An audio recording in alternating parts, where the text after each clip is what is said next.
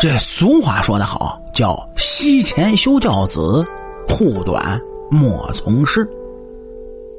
这一看呢，就是一句关于农村人教育的俗语。他的本意就是啊，哎，如果你吝啬钱呢，就不要想把孩子教育好；如果你护短呢，就不要指望孩子能够找到好老师。关于孩子的教育，中国人一向是舍得花钱的，这没有任何问题。但是在教育方式方法上，却有着不同的理解。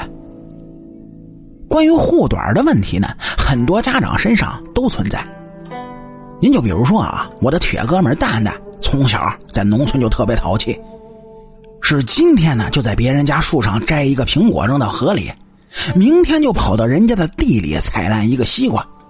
像这样的小事情，蛋蛋的父亲是从来不护短，都是拎着他的耳朵到邻居家里去道歉，弄得邻居是直说啊，小孩子嘛，闹着玩，别当真啊！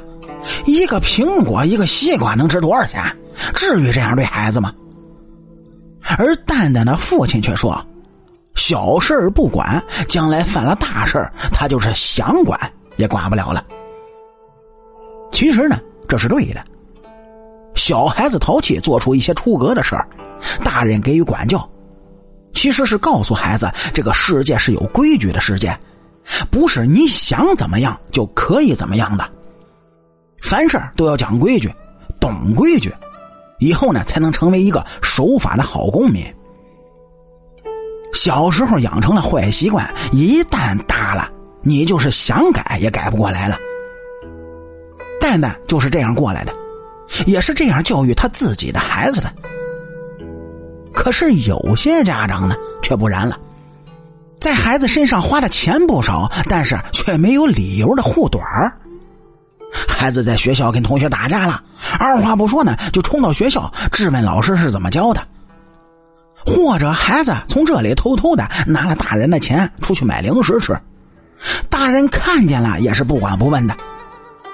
这实际上是纵容孩子的恶习养成，这样的孩子，就算有老师来单独教育他，他也成不了才。这就是所谓的“护短莫从师”。这种风气现在是比较严重，因为现在的父母本身啊都是八零九零后，八零九零后一代人呢，自主意识是特别强的，私心呢也特别重。凡事都是以自我为中心，很少为他人考虑。教育也是一样，总认为自己的教育方式是最好的。他们可以拿出所有的钱来送孩子到国外去读书，却对孩子的种种恶行呢是置之不理，或者是轻描淡写，一笔就带过。他们说的最多的一句话就是：“啊，等孩子长大了，自然就好了。”现在淘气啊，就让他淘气一点吧。哎，这种教育观念它本身就是个错误，是借儿童的无知来逃避自己的责任。您就比如说啊，某位明星的儿子从小就娇生惯养，一旦闹出事来，明星父亲呢总是想办法出来，利用自己的影响力把事情给摆平了。直到后来孩子长大了，闹出了人命。明星父亲再也摆不平了，眼睁睁的就看着自己孩子被判了死刑。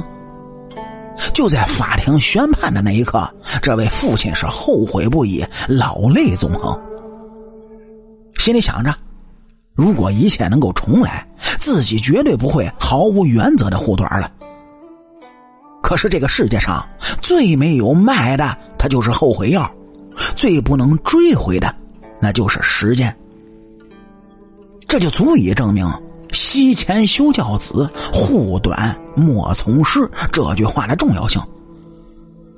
其实从很早开始呢，我们的先人就意识到了孩子教育方式的重要性，既要和风细雨，又不能毫无原则的庇护孩子，这才是一种正确的教育观。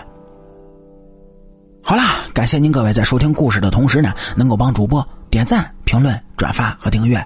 我是您的老朋友《盗墓笔记》。俗话说得好，下期咱们接茬聊。